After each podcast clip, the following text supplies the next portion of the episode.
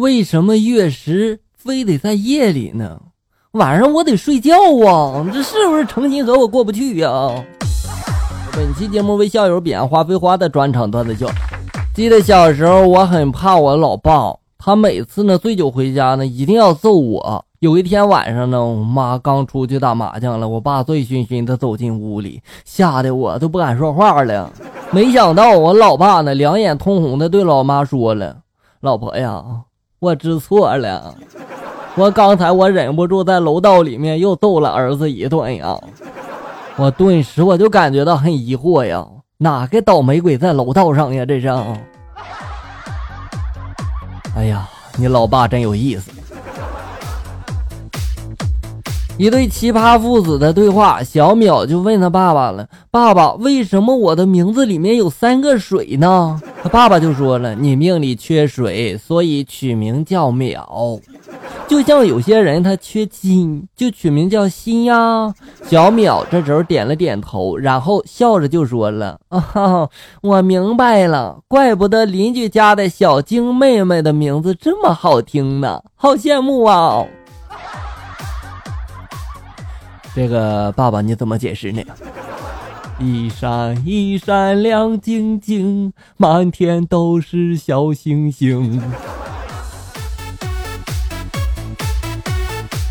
一对男女正在热恋，有一天，男生就问女生了：“亲爱的，我真的是你第一个男朋友吗？”女生这时候就回答说了：“啊，当然了呀，你是我第一个男朋友。”真奇怪了。怎么你们男人都爱问这一个无聊的问题呢？你个大骗子！忙了一整天，回到家里面已经很饿了。我妈呢，马上呢给我端上了一碗饭，又端上了一碗排骨汤。我见状，一口气我喝了下去啊，又上来一碗鱼汤，我又是一股脑的喝了下去。然后我就对我妈说呢：“老妈。”你别光给我端汤呀，你把家里面的肉也端上来呀！当时我妈一脸茫然的看着我，然后就说了：“你不是说我们先吃饭，不用给你留菜了吗？”我就说了：“你真没留啊！”老妈这时候点了点头，我就给你留了白饭和喝的汤啊。你说说这能怪谁？我带女神去西餐厅，为了能打动女神，我这一次我就下血本了。我刚坐下来，我就来了一句：“服务员，来给我开一瓶八二年的咖啡。”女神听后马上就站了起来，转身就要离开。我当时心想：难道她以为我是舍不得吗？女神就说了：“我高攀不起，你慢慢喝吧。”这一次还真是血本无归呀。下一次见面的机会都没有了。八二年的咖啡，那还能喝吗？参加朋友的婚礼，主持人呢就问紧张的新郎：“你愿意娶你面前这位漂亮的女子为妻吗？”一分钟过去了，没人回答。主持人只好轻声的提醒新郎：“你快说呀，我愿意呀！”新郎立刻大声的就回答了：“我也愿意呀！”在场的来宾都懵了。你说这样的男人，他怎么就会能找到老婆呢？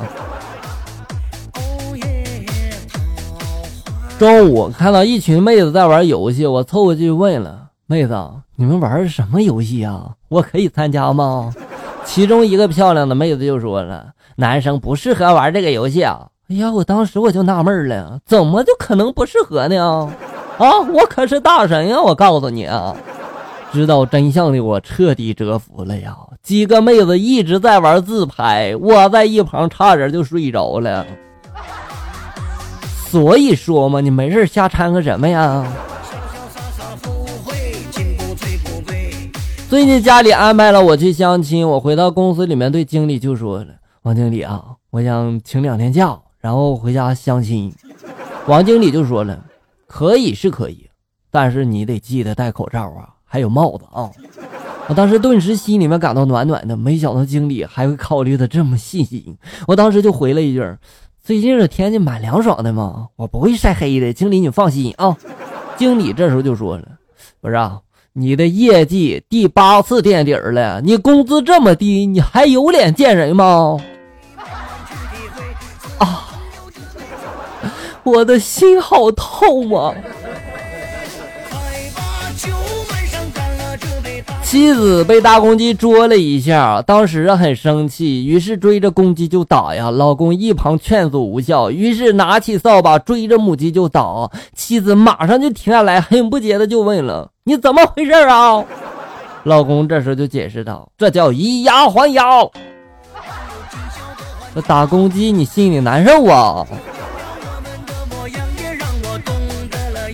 一哥们儿边哭边对我说了：“为什么我女友会和我分手呢？我对她也不差呀。”这时候，哥们儿呢收到了一条短信，内容是：“既然分手了，我不想欠你什么。我刚给你充了一百块钱话费，这是交往以来你在我身上花的钱，现在算两清了啊！”我在一旁看完这条短信，我暗暗的佩服哥们儿的前女友啊，因为她真的很独立。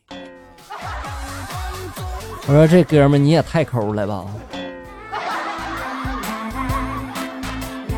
好了，小友们，本期节目到这里就要结束了，欢迎大家关注咱们节目的同名微信公众号“醋溜段子”，上面有笑哥发布的更多搞笑内容。我在这里等你，咱们下期再见。